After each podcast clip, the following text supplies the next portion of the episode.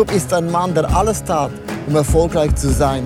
Er log, er betrog, er mobbte, er setzte alle seine Kräfte ein, um sein Ziel zu erreichen. Durch verschiedene göttliche Erlebnisse lernt er eine neue Einstellung und eine Lektion des Lebens, nämlich, dass Gott für ihn kämpft. Es ist Gott, der ihm Talente anvertraut hat.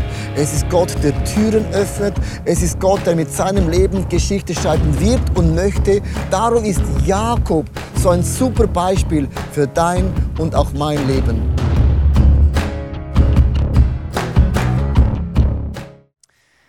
Ich lese aus dem Buch Jakob mit Gott die Welt auf den Kopf stellen vom Leo. Ich finde es spannend, dass die meisten Namen eine Bedeutung haben. Nehmen wir doch mal meinen Namen Leo. Leo bedeutet Löwe und kühn. Ich mag meinen Namen und er passt. Ich bin stark wie ein Löwe und ich leite kühn ein kirchliches Volk. Noch freier übersetzt kannst du mich auch gerne König der Löwen nennen. Doch zurück zu Jakob.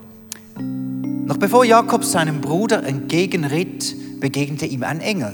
Jakob forderte diesen auf, ihn zu segnen, erst dann würde er mit ihm gehen lassen. Bevor der Engel Jakob segnete, stellte er eine spannende Frage. Wie ist dein Name?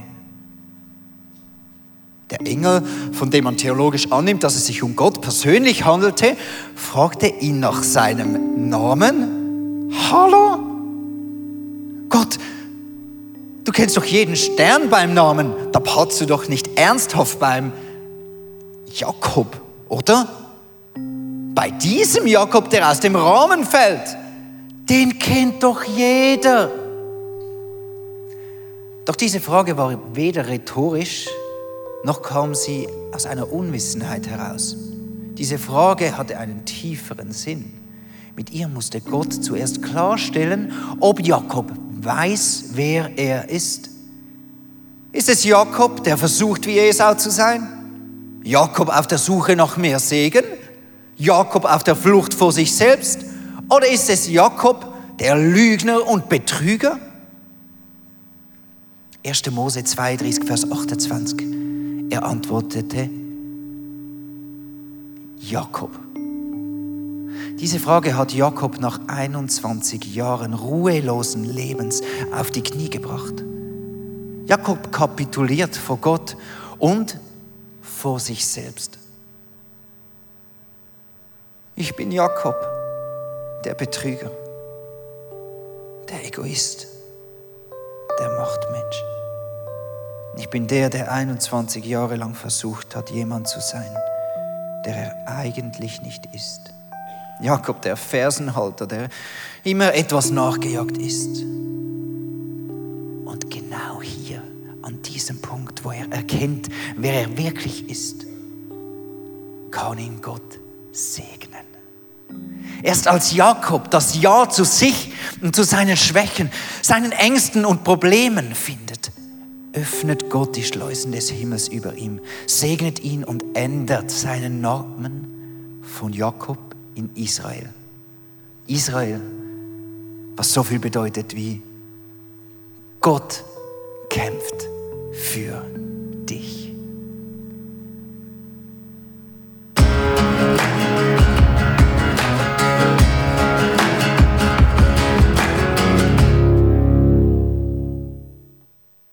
Yes, Jakob, the story is not over yet. So heißt die Serie. Und ich glaube, das bezeichnet ziemlich gut die Geschichte von Jakob. Die Geschichte von Jakob ist wirklich der lebendige Beweis, dass Gott treu ist zu seinen Verheißungen. Und weil Gott einem Großvater vom Jakob versprochen hat, dass durch ihn und seine Nachkommen die ganze Menschheit gesegnet wird, macht Gott weiter. Selbst die Charakterschwächen, die offensichtlichen Fehler von der Hauptdarsteller in dieser Geschichte halten Gott nicht davon an, weiterzumachen. The story is not over yet. Aber sind wir doch ehrlich, die Geschichte von Jakob ist haarsträubend, oder? Lug, Betrug, Ungerechtigkeit, kranke Familienkonstellation mit einem Muttersöhnli, wo da daheim hockt und Lego spielt, während der andere draussen Räuber und Polly spielt. Und der Gipfel der Geschichte, veganische Linsengerichte. Ich meine, dass du dein Erstgeburtsrecht verkauft, von mir aus, aber mach doch das wenigstens für ein Chateaubriand à discrétion. Aber ein veganisches Linsensüppli. Ich meine, nichts gegen Veganer. Ich habe herausgefunden, ich bin Flexaner. Nein, das gibt es wirklich. Flexaner essen nur dann Fleisch, wenn es gut Fleisch gibt. Das ist das Konzept, mit dem kann ich leben. Sonst bin ich auch Veganer. Schau, die Geschichte von Jakob zeigt auch dir und mir immer wieder, Gott ist treu zu seinen Verheißungen. Die Geschichte ist noch nicht fertig zwischen dir und Gott. Und er streckt immer seine Hand aus in meine Ungerechtigkeit, in meine Fehlerinnen und zieht mich raus. Er macht das Krumme wieder gerade. The story is not over yet.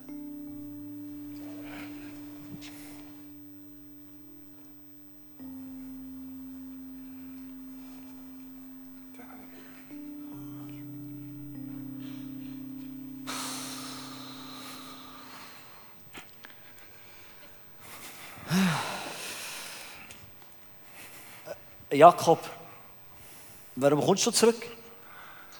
Ich weiß nicht was ich machen soll. Und das aus deinem Mund? Ja, ich habe gedacht, ich schreibe, wird mir da einen Anhaltspunkt geben, was so als nächstes dran ist. Jakob, das weißt du ohne das Buch hier. Seit 21 Jahren. Du weißt, ich kann meinen Bruder nicht um Vergebung bitten. Und was ist die Alternative? Ja, er bringt mich um. Er bringt mich auch um, auch wenn ich ihm um Vergebung bitte. Und woher weisst jetzt du das schon wieder? In 21 Jahren kann so viel passieren. Du kannst den Esau nicht. Gut, dann, dann weiterhin viel Spaß beim Davonsäckeln, Monsieur. Bravo. Gratuliere. Vielen Dank für dieses hilfreiche Gespräch. Viel Spaß beim Weiterschreiben ins dumme Uhrenbuch. Ich kann nicht. Was? Deine Geschichte weiterschreiben. Jetzt so plötzlich? Ja. Hast du eine Schreibblockade? Haha. Oder äh, brauchst du einen Joint für ein bisschen Inspiration? Was ist das? Du bist der Grund. Jakob, ich brauche deine Entscheidung. Schau, seit 21 Jahren weisst du haargenau, der Tag wird kommen, wo du mit deiner Vergangenheit konfrontiert wirst. Ja, recht hast. Und ich träume jede verdammte Nacht davon. Erinnerst du dich an die ersten paar Seiten von deinem Buch? Er sagt, er bringt mich um, wenn der Vater tot ist. Darf ich dich daran erinnern, dass er das gesagt hat, weil du dich entschieden hast, Geschichte mit der Abkürzung und auf deine Art und Weise zu schreiben, sodass du zu deinem Segen und deinem Erbe bekommst? Ha? Ja, ich bin ja jung gewesen, Man darf ja mal Fehler machen. Ja, ja, das stimmt. Man darf einen Fehler machen. Schau, du darfst dich so entscheiden. Und ich werde erst nachher weiterschreiben.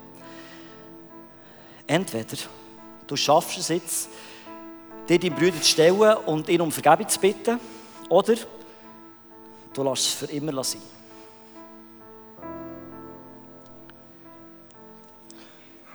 Du hast keine Ahnung, was für eine Angst das ich habe. Ich kann mir das vorstellen. Jakob. Jakob, schau mich an.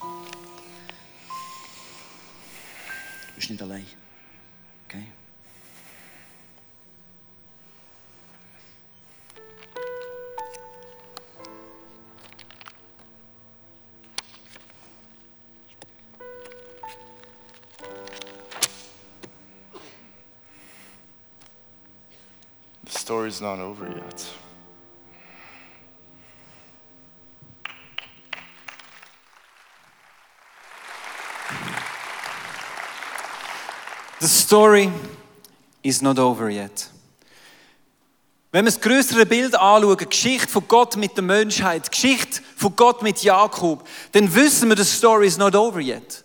Gott findet immer einen Weg, wie er weiter kann gehen mit deinem Leben. Und wir wissen am Schluss vom Buch sogar, wie es endet. Es ist nicht mehr mal mehr spannend. Die letzte Seite der Bibel ist schon geschrieben und wir wissen am Schluss, gönnt Gott, the story is not over yet.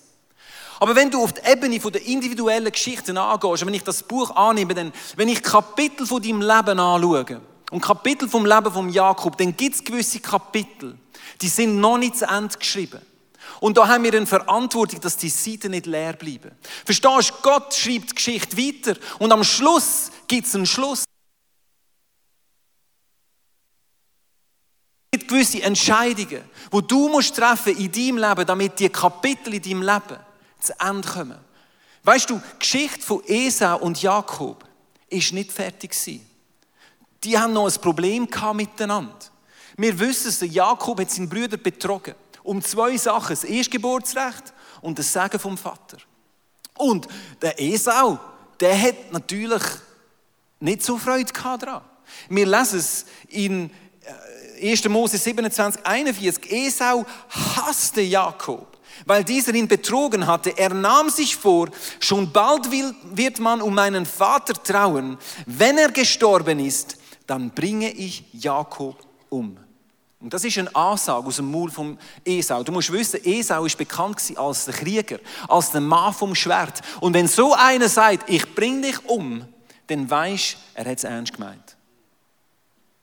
Und zwischen Esau und Jakob ist die Geschichte noch nicht zu Ende geschrieben gewesen. The story is not over yet. Ich werde dem Satz heute ein eine andere Bedeutung geben. Ich möchte von dem übergeordneten Thema ins Individuelle hineingehen, weil ich glaube, dort gibt es sehr wohl Geschichten, die sollten zu Ende kommen, aber die es noch nicht sind, weil ich gewisse Entscheidungen nicht treffe. Verstehst du, wo Jakob gehört hat, dass der Esau ihn hasst und ihn möchte töten, ist er geflohen.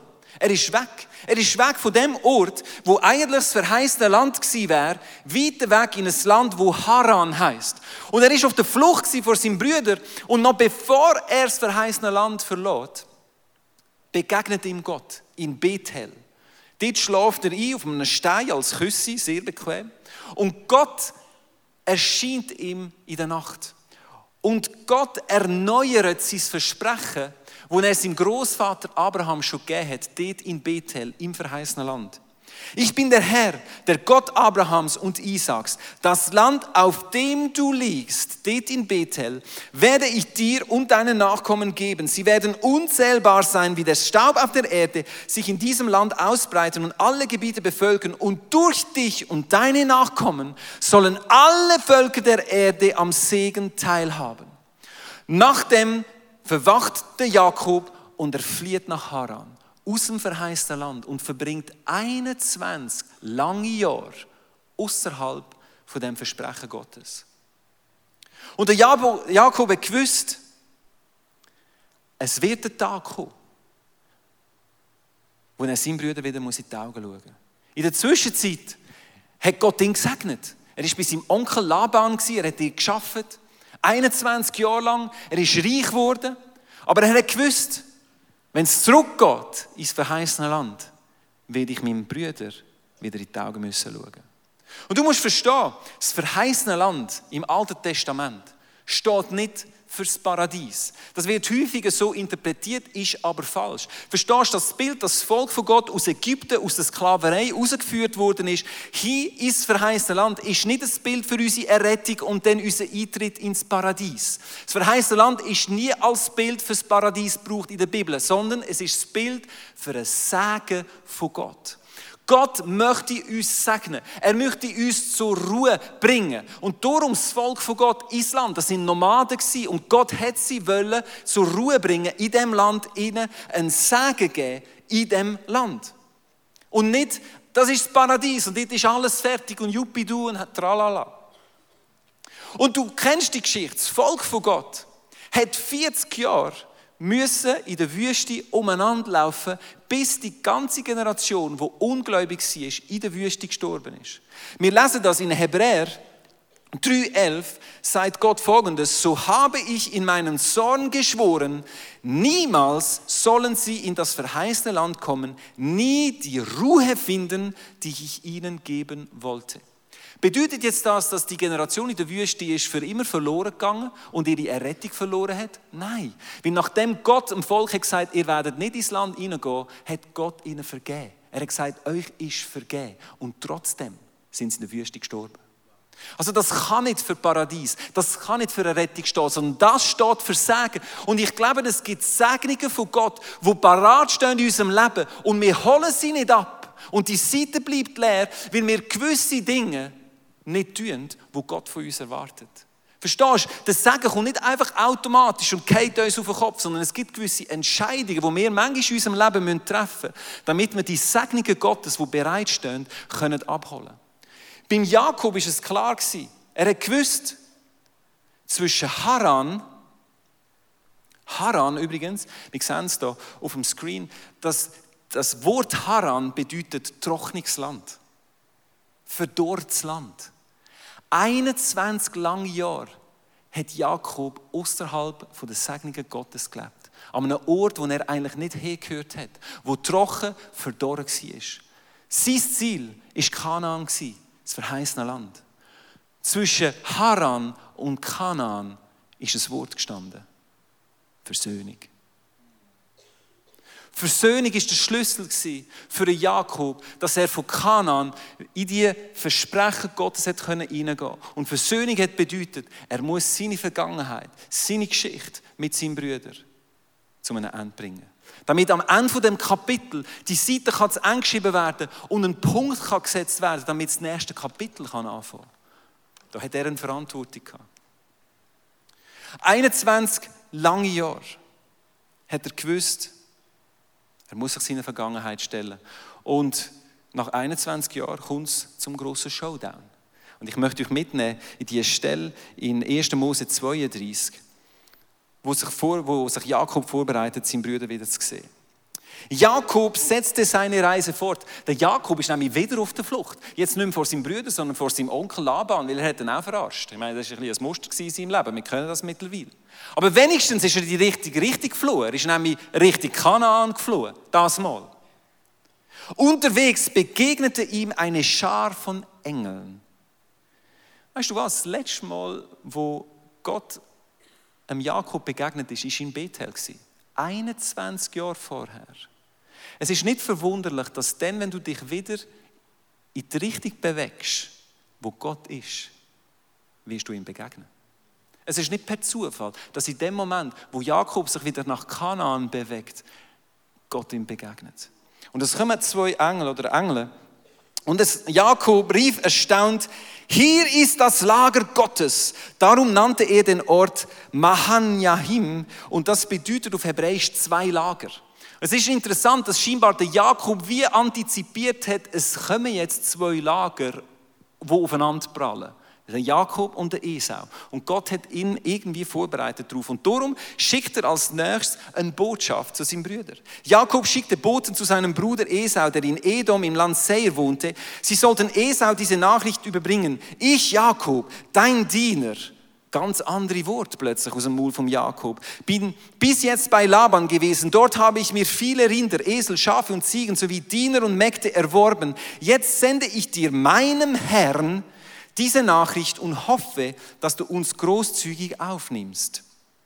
Die Boten kamen zurück und meldeten, Esau ist schon auf dem Weg zu dir, 400 Mann begleiten ihn. Ich bin mir nicht ganz sicher, dass das die Nachricht war, die Jakob erwartet hat.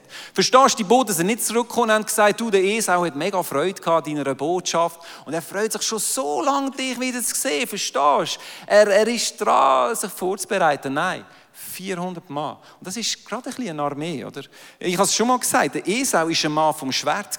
Er war der Krieger, verstehst du? Der Jakob war das Muttersöhne, der daheim Playmobil gespielt hat. Der Esau hat dort schon im Wald gekapselt, verstehst du? Und jetzt ist er natürlich älter geworden und er hört, der Esau kommt mit 400 Mann dir entgegen. Die Reaktion von Jakob ist ja klar. Da bekam Jakob furchtbare Angst. Im Urtext steht das Wort Zarar für Angst. Und das Wort steht für Ohnmacht, ausgeliefert sein. Verstehst du, Jakob ist jetzt an einem Ort in seinem Leben, wo er merkt, er weiß nicht mehr, wie führen sie und hinter sie. Es verdichtet sich irgendwo sein ganzes Leben auf einen Moment, wo er weiß, der Esau kommt mit 400 Mann und ich bin nicht ganz sicher, was als nächstes wird passieren.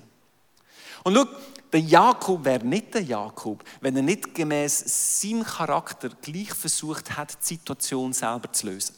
Ich meine, das ist das Muster von seinem Leben. Er hat sein ganzes Leben lang immer das Gefühl gehabt, er weiß selber besser, wie er zum Ziel kommt und hat manipuliert, er hat betrogen, sei es das sein Brüder, sein, sein Onkel oder wer auch immer. Der Jakob hat immer das Heft in die eigene Hand genommen. So muss es nicht erstaunen, dass in dem Moment der Jakob das Gleiche macht. Der Jakob steht seinem Bruder Esau gegenüber. Er weiß, jetzt geht es um die Wurst. Und was macht der Jakob? Er schickt dir voraus. Er schickt 30 Kamel, 200 Schöfli, 200 Geißli, ein paar Esel, eine Kuh, eine schwarze Katze. Nein, keine schwarze Katze. Eine schwarze Katze? Ja, ich denke, er hat noch eine schwarze Katze mitgeschickt. Am Schluss musst du immer eine schwarze Katze im Hosensack haben. 580 Tiere total hat Jakob vorausgeschickt seinem Brüder gegenüber. Warum hat er das gemacht? Wir lesen das im Vers 32, 21. Ich will ihn versöhnen durch das Geschenk, das vor mir hergeht. Danach erst will ich sein Gesicht sehen. Vielleicht wird er mich annehmen.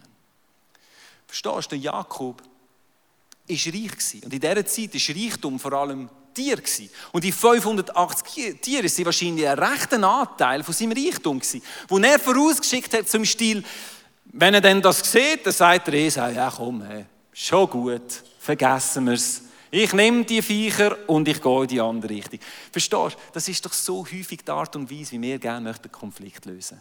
Äh? Wenn du geheiratet bist, bringst du ein Blümchen heim, es auf den Tisch, Oh, habe ich jetzt gerade einen wunden Punkt getroffen? Äh, äh. Warum machen wir das sehr häufig? Weil es tut mir leid. Kommt uns so schwer über die Lippen. Sorry seems to be the hardest word.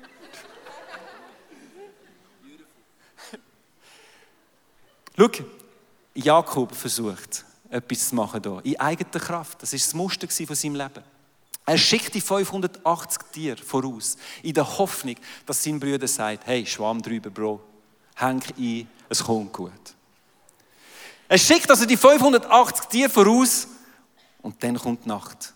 Die Nacht vor dem grossen Showdown. Und ich möchte, dass du die Geschichte jetzt, und wir haben die Geschichte schon ein paar Mal gehört in dieser Serie, wir haben sie auch gehört in der Lesung. Ich möchte, dass du die Geschichte jetzt im Kontext wahrnimmst. Der Esau hat Angst. Er fühlt sich ohnmächtig. Er weiß nicht mehr, was ihm geschieht. Seine letzte Rettung ist, 580 Tiere vorausschicken, in der Hoffnung, dass sein Bruder sagt, es ist okay. Und dann wird es Nacht. Und in der Nacht verdichtet sich sehr vieles. Es ist eigentlich die dunkelste Nacht geworden im Leben von Jakob. Und wir lesen dort, dass in dieser Nacht Gott ihm begegnet. 1. Mose 32, 25. Nur er blieb noch alleine zurück. Jetzt ist er allein. Jetzt hat er alles versucht. Jetzt ist er allein in der Nacht. In der Nacht von seinem Leben. Plötzlich stellte sich ihm ein Mann entgegen und kämpfte mit ihm bis zum Morgengrauen. Mit Gott davon dass das Gott war. Als der Mann merkte, dass er Jakob nicht besiegen konnte, gab er ihm einen so harten Schlag auf das Hüftgelenk, dass es ausgerenkt wurde. Ich habe euch ein Bild mitgenommen von der Verletzung von Jakob. Du siehst dort, das rechte Hüftgelenk ist ausgerenkt. Und für die unter euch, die gerne einen medizinischen Bericht wollen, von dem Foto, ich habe euch mitgebracht. Die rechte Hüfte ist luxiert und steht dorsokranial des Acetabulums. Folgst mir noch? Okay. Kranial des Hüftkopfes sind Teile des hinteren Pfannenrandes erkennbar. Zusätzlich sind im Acetabulum Teile des abgescherten Femurkopfes dargestellt. Okay? Das ist Verletzung. Schau, egal was da genau passiert ist. Ich habe ein Zitat von einem Sportmediziner, der sagt, diese Verletzung ist eine der schmerzhaftesten Verletzungen, die du dir überhaupt vorstellen kannst. Jetzt halt einen Moment. Jakob ist in seiner tiefsten Nacht vor dem grossen Showdown und Gott begegnet ihm. Hast du nicht das Gefühl, dass Gott eher mit dem hätte können irgendwie hinhocken, ein Barbecue machen mit der einen Kuh, die er nicht schon hat vorausgeschickt hat, und sagen, hey Jake, komm, es kommt gut, streichelt ihm ein bisschen über den Rücken, sagt, hey, nach der Nacht kommt die Sonne und morgen du und ich, wir sind die Mehrheit, das kommt gut, Jake, Kopf hoch. Nein, Gott kommt und bricht ihm die Hüfte. Was soll die Geschichte? Was macht Gott da? Verstehst du? Gott macht grundsätzlich nichts per Zufall. Gott hat ihm nicht einfach so die Hüfte gebrochen da, sondern Gott hat ihm eine Lektion erteilt, hat ihm etwas wollen zeigen. Weißt? du?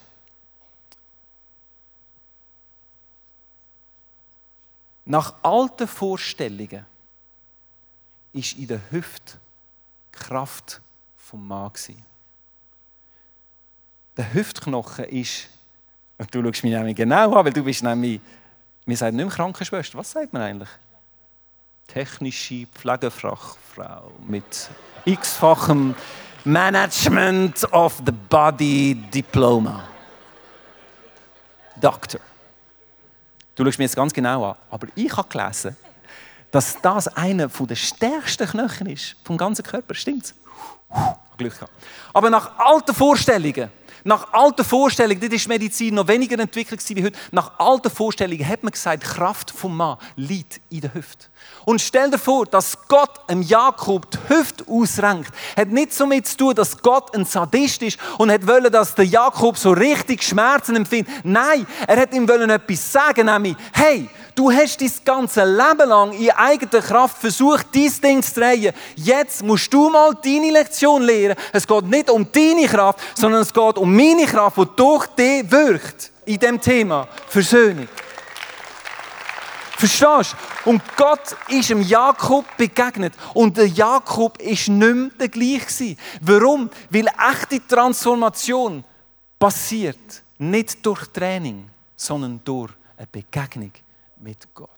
Verstehst du? Ich teache seit zehn Jahren voller Leidenschaft im College und ich liebe das, über das Alte Testament zu lernen. Aber verstehst du, Information führt nie zur Transformation, wenn man nicht die Herrlichkeit von Gott mit innen mit einbeziehen und ihm begegnet in dem Sinn. Sonst ist es einfach Information. Verstehst du? Du hast deinen Kopf gefüllt mit irgendwelchen Sachen, aber der wird dein Leben nie nachhaltig verändern.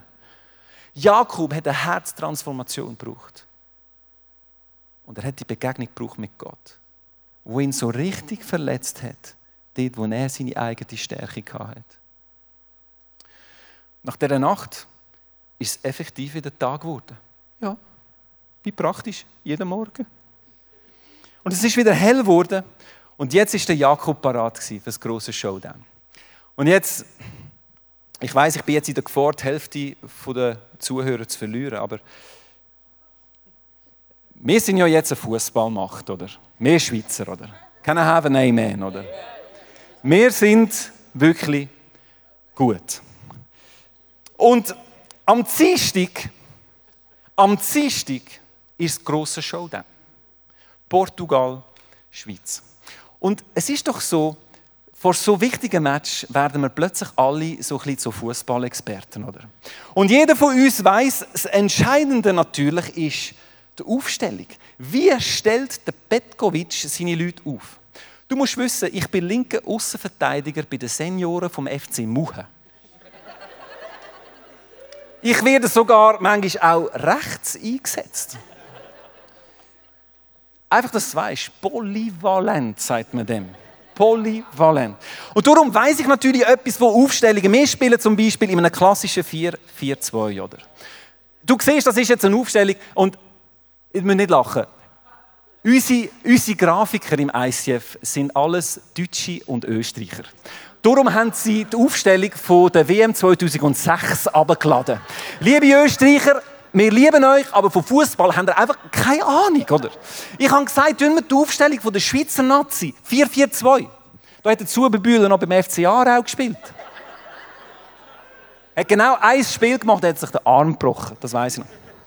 Gut, das war vielleicht gescheiter für ihn. 4-4-2, Viererkette, wissen wir natürlich, wie das geht, Paul, gell? Aber wir reden natürlich auch von anderen Aufstellungen, zum Beispiel ein 5-4-1 oder 4-5-1, oder? Und wir sind jetzt alle am, wer wer soll jetzt auf welcher Position spielen. Das ist nämlich ganz entscheidend, wenn du in so einen Kampf hineingehst, musst du die richtigen Leute am richtigen Ort haben. Warum sage ich das? Natürlich nicht einfach nur als Witz.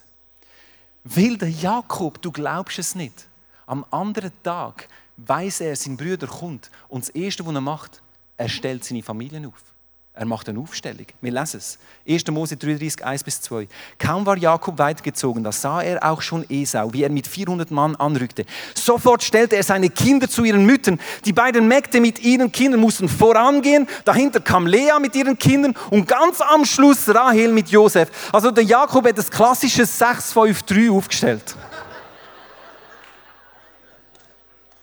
Das klassische 6-5-3. Mit, mit, äh, mit dem Mägd vorne, Silpa und Bilja mit ihren Söhnen. Dann hinten im Mittelfeld Lea mit Ruben, Simeon, Levi, Judah. Und dann kurz so hängende Abwehr, der Benjamin, der nicht einmal erwähnt wird. Und seine Lieblingsfrau Rahel und der Lieblingssohn Josef ganz hinten. Verstehst du? Weil dort, wenn vorne etwas abgeht, hätten sie als erstes wegsäckeln oder? Und schau, ich habe mich gefragt, vor der Begegnung mit Gott, wo hat sich der Jakob aufgestellt da? Ich glaube, er hat sich als Libero aufgestellt. Als Libero hinter der Abwehr, dann siehst du immer, was passiert. Im Notfall kannst du wegsäckeln. Schau, das mache ich bei den Senioren auch so. Wenn es Herd auf Herd geht, bin ich im Clubhaus, trinke dort mein Bierli. Und dann sehen wir uns nachher wieder, weil, weißt, Verletzungsgefahr ist doch noch relativ groß. Nein, natürlich nicht. Ich bleibe bis zum bitteren Ende. Mein Übername ist eigentlich Knochenbrecher, Legler. Aber, verstehst du, ich habe gesagt, Jakob hat eine grundlegende Veränderung erlebt durch die Begegnung mit Gott. Und weißt du, wo stellt er sich auf? Ups. Als Mittelstürmer. Der erste Mittelstürmer mit ausgerenkter Hüfte. Jetzt stell dir vor, der Petkovic stellt am Dienstag einen Stürmer auf mit einem gebrochenen Bein. Dann sagen alle, hey, hast du das nicht ganz alle der Reihe noch äh, wieder sortiert oben, oder was? Schau, der Jakob hat sich vorne gestellt. Zum ersten Mal in seinem Leben hat er Verantwortung übernommen für sein Leben. Verstehst du? Er hat eine ausgerenkte Hüfte gehabt. Das bedeutet, er hat nicht mehr wegsäckeln er hat nicht mehr fliehen. Das war das Muster die letzten 21 Jahre. Wenn es Herd auf Herd gegangen ist, I'm out of here. Der Jakob mit ausgerenkter Hüfte steht vor seiner Familie her, als Erster, der diesen 400 Mann entgegenschaut. Glaubst du nicht, dass der Jakob eine Lektion gelehrt hat? Dass er gewusst hat, hey, aus eigener Kraft kann ich das Problem jetzt nicht lösen sondern ich muss mir meiner Vergangenheit stellen. Ich muss mir meinen Brüder stellen. Und zwar nicht in eigener Kraft. No way. Keine Chance. Ausgerenkte Hüfte. Der hat komplett wie Dave Cool die ganze letzte Woche im Office.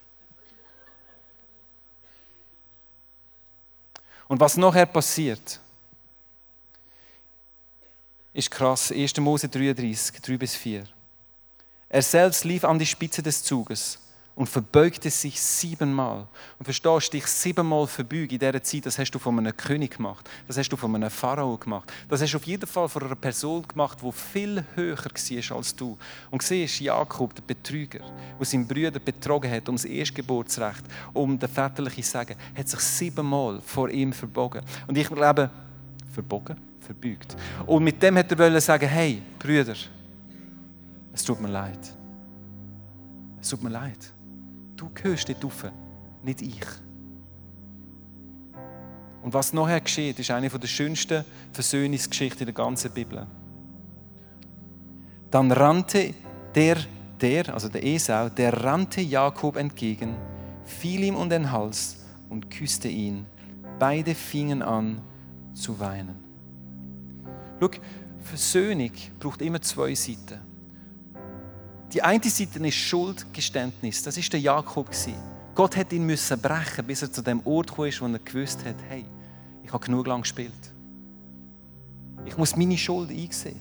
Das ist der einzige Weg, der zur Versöhnung führt. Und die andere Seite ist Bereitschaft zur Vergebung. Schau, wir, wir haben keine Ahnung, was der Esau in diesen 21 Jahren gemacht hat. Wir verfolgen ja nur die Geschichte von Jakob. Aber ich vermute fast, Esau hat auch eine Begegnung mit Gott. Irgendein in diesen 21 Jahren. Weil vor 21 Jahren hat er gesagt, ich hasse meinen Bruder. Wenn ich ihn das nächste Mal sehe, mache ich ihn einen Kopf kürzer. Und jetzt springt er ihm entgegen und vergibt ihm. Und ich habe ja gesagt, dass Gott gewisse Geschichten und gewisse Kapitel möchte zu Ende schreiben, damit er uns seinen Segen geben kann. Und darum muss uns nicht erstaunen, nachdem Jakob und Esau sich versöhnt haben, sind sie auseinander. Sie sind nicht Best Friends geworden und haben irgendwie sind zusammengeblieben, bis sie gestorben sind. Sondern jeder ist seinen Weg gegangen. Aber lass jetzt, was Jakob als erstes macht, nachdem er sich versöhnt hat. 1. Mose 33, 17. Jakob zog nach Sukkot. Dort baute er ein Haus. Für seine Herden fertigte er Hütten an. Er ist zur Ruhe gekommen. Verstehst du, für einen Nomad ein Haus zu bauen bedeutet so viel wie the story is finished. Das Kapitel Jakob und Esau ist fertig geschrieben worden. Es ist ein Punkt gesetzt worden und das nächste Kapitel können starten. Und genau das ist es, was Gott möchte in unserem Leben. Verstehst du, Unversöhnung kann so ein Segensrauber sein in unserem Leben. Wenn du dich manchmal erstaunst, warum das irgendwo nicht mehr passiert in deinem Leben, warum dass du die Segnungen von Gott nicht so erlebst, wie du sie erwartest, könnte es sein, dass es gewisse Dinge gibt in deinem Leben, wo dich zurückhalten davon, dass Gott das Kapitel kann beenden kann. Sei es das Unversöhnung, Streit mit deinen Eltern, mit deinen Geschwistern, in deiner Familie, mit deinen Arbeitskollegen. So schnell passiert es. Und ich kenne die Geschichten, wo Leute über Jahre nicht miteinander reden, weil irgendetwas passiert ist. Und wenn man stolz ist, zu sagen, es tut mir leid, oder stolz ist, sagen, hey, ich vergib dir, haben wir das Gefühl, wir können einfach so weiterleben. Aber verstehst du, natürlich wird Gott dein Buch weiterschreiben. Die Frage ist einfach, wie viele leere Seiten möchtest du in deinem Buch behalten? Ich glaube, heute Abend ist an der Zeit, dass gewisse unter uns Kapitel abschliessen. The story is not over yet. In deinem Leben bedeutet, es gibt gewisse Dinge, wo du musst angehen oder in die Augen schauen, damit die Kapitel abgeschlossen werden und du die Segnungen von Gott kannst empfangen.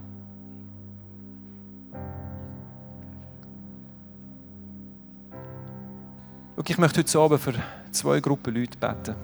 Die Geschichte von Jakob und Esau ist natürlich ein Bild für das Gleichnis im Neuen Testament vom verlorenen Sohn. Same story. Der Sohn, der sein ganzes Erbe verprasst und am Schluss mit nichts heimgeht. Er hat nichts gegeben. Ähnlich wie der Jakob mit seiner gebrochenen Hüfte. Er geht heim und er weiß, sein Vater muss ihn überhaupt nicht annehmen. Und was macht der Vater? Genau gleich wie der Esau. Er springt ihm entgegen, gegen jegliche Konventionen von dieser Zeit. Und er vergibt ihm. Und das ist natürlich das Bild von der Versöhnung zwischen Gott und den Menschen, verstehst du? Gott möchte sich mit den Menschen versöhnen.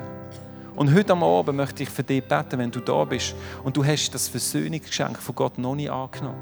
Verstehst du, die Seite der Vergeb Vergebungsbereitschaft, die ist gelöst.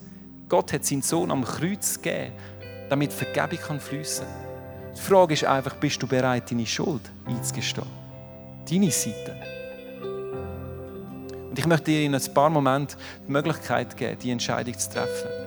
Verstehst du? Das ist die wichtigste Entscheidung in deinem Lebensbuch, ist die Versöhnung mit Gott.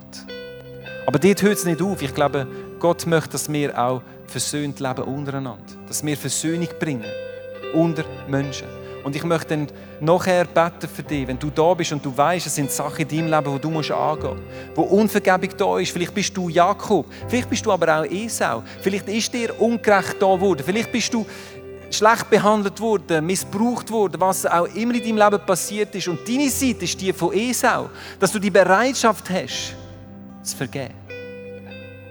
Und weißt, in eigener Kraft passiert keine wahre Versöhnung. Aber durch Kraft von Gott kann er es möglich machen. Und ich glaube, dass Gott heute Abend möchte Freiheit schenken. In Leben, die gebunden sind, in Unvergebung. Aber ich möchte, dass wir zuerst alle die Augen schließen für einen kurzen Moment und Privatsphäre wahren voneinander. Und ich werde dir die Frage stellen heute Abend, wenn du da bist, und vielleicht bist du das allererste Mal da, du bist schon länger im ICF oder in der Kirche, aber du hast, wenn du ganz ehrlich fragst, hast du dich schon versöhnt mit Gott? Hast du die Vergebung von Gott angenommen? Hast du das Blut Jesu, wo reinigt von der Sünde, ist das etwas, was du in deinem Leben angenommen hast, wenn du das nicht wirklich mit einem Ja kannst beantworten, dann möchte ich dir heute die Möglichkeit geben, dass du dich kannst versöhnen mit Gott. Und wenn du das da bist und du das möchtest tun, wenn du sagst, jawohl, ich möchte mich versöhnen mit Gott, ich möchte die Vergebung annehmen, die Gott für mich hat, dann zeig es mir kurz mit meiner Handzeichen, damit ich für dich beten kann. Jawohl, ich sehe deine Hand, deine Hand. Hände von vorne bis hinten, von links bis rechts. Wenn du da bist heute Abend und sagst, ja Gott, ich nehme das Geschenk für die Vergebung an in meinem Leben, dann möchte ich für dich beten. Jawohl, ich habe deine Hand gesehen. Ich habe deine Hand gesehen, auch hier in der ersten Reihe. Halt deine Hand kurz da oben, damit ich sehen kann. Ganz viele Hände. Weißt du, das ist so eine wichtige Entscheidung. Vergebung steht parat. Die Frage ist, nehmen wir es an. Und ich möchte heute Abend für dich beten. Und lass uns das so machen, wir sind eine große Familie und wir tun alle zusammen das Gebet beten. Und du, wo die Hand oben gehabt hast, tu das von ganzem Herzen mitbeten. Du einfach die Worte nachsprechen, die ich jetzt spreche. Und lass uns das alle gemeinsam machen. Herr Jesus, alle zusammen, Herr Jesus, ich danke dir für deinen Tod am Kreuz. Ich danke dir für deine Vergebung. Vergib du mir meine Sünden. Ich brauche eine Rettung. Ich brauche einen Herr. Ich danke dir, Jesus, dass du mir meine Sünden vergisst. Und dass ich heute ein Kind Gottes werden Dass ich dich als mein Herr und Retter darf. Danke für deine Vergebung. Füll du mich mit dem Heiligen Geist. Von jetzt an möchte ich ein Leben leben mit dir, Jesus. Amen. Amen. Lass uns diesen Leuten einen Applaus geben. Es ist immer wieder ein bewegender Moment, wenn die Versöhnung kann fließen. Wenn die Versöhnung kann fließen. Und ich möchte jetzt beten für dich, wenn du da bist und du weißt, du hast eine Geschichte in deinem Leben, wo du verletzt bist worden oder du hast verletzt und du weißt, die Geschichte ist noch nicht fertig. Das Kapitel ist nicht zu geschrieben. Du weißt, es braucht einen Schritt der Versöhnung. Und ich möchte beten, dass du in den nächsten paar Minuten in der Gegenwart von Gott durch seinen Heiligen Geist kannst erleben, wie er dir Kraft gibt, Sicht gibt, die Situation anzugehen in deinem Leben. Verstehst du? Gott möchte dich segnen. Er möchte dich in die Fülle hineinführen. Und wir brauchen Schritte, Verantwortung übernehmen damit wir in das hineingehen können, was Gott für uns parat hat. Lass uns beten. Jesus, ich danke dir für jeden Einzelnen, der da ist heute Abend. Jeder mit seiner Geschichte. Vielleicht ist es eine Jakob-Geschichte. Vielleicht ist es eine Esau-Geschichte. Aber ich weiß, es ist eine Geschichte, die noch nicht fertig ist. Du siehst auch all die Geschichten, die sollten fertig werden, aber die noch irgendwo hängen. Die irgendwo verzahnt sind, verknocht sind, weil wir irgendwie einfach nicht über die Lippen gebracht haben, Entschuldigung zu sagen oder eine Entschuldigung anzunehmen. Und ich bete jetzt, Heiliger Geist, dass du durch die Reihe durchgehst, dass du Herzen berührst am heutigen Abend, dass du Mut schenkst, dass du Sicht schenkst, dass du Weisheit schenkst. Dass die Schritt der Versöhnung dürfen anfangen. Ihr spricht Freiheit aus über jeden Einzelnen. Die Bibel sagt, dass Jesus uns wahrhaftig frei macht. Und ich spreche das aus, dass du den Mut hast, die Schritt in die Freiheit zu machen. Und dich versöhnen. Im Namen Jesus. Mein neuestes Buch befasst sich mit Jakobs Geschichte. Jakob ist ein Mann, der alles tat, um erfolgreich zu sein. Er log, er betrog, er mobbte, er setzte alle seine Kräfte ein, um sein Ziel zu erreichen. Durch verschiedene göttliche Erlebnisse lernt er eine neue Einstellung und eine Lektion des Lebens, nämlich, dass Gott für ihn kämpft. Und im neuen Buch werden wir anschauen, wie trotz unseren Imperfektionen mit Gottes Hilfe unser Ziel erreichen werden. Darum ist Jakob so ein super Beispiel für dein und auch mein Leben.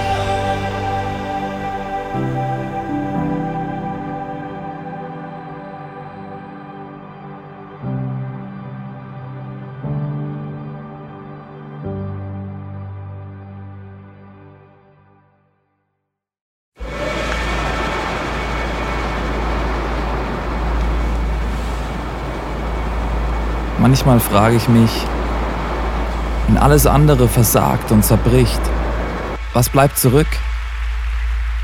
Warum sind wir von überall hierher gekommen? Weil am Ende vom Tag nichts anderes Bestand hat. Wie würde das aussehen? Was wären die Konsequenzen von etwas so Radikalem? Wie würde es aussehen, Jesus tatsächlich zu folgen?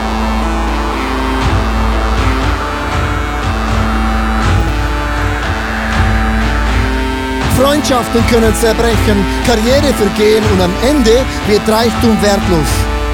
Er weckt einen Durst für Wahrheit, Mitgefühl und Liebe, den nichts auf dieser Welt jemals löschen kann. Worauf können wir also wirklich unser Leben, unsere Hoffnung bauen? Es gibt nur die einzige Sache. Wenn alles gesagt und getan ist, er allein ist unser Fels, unsere Mitte und unser Fundament.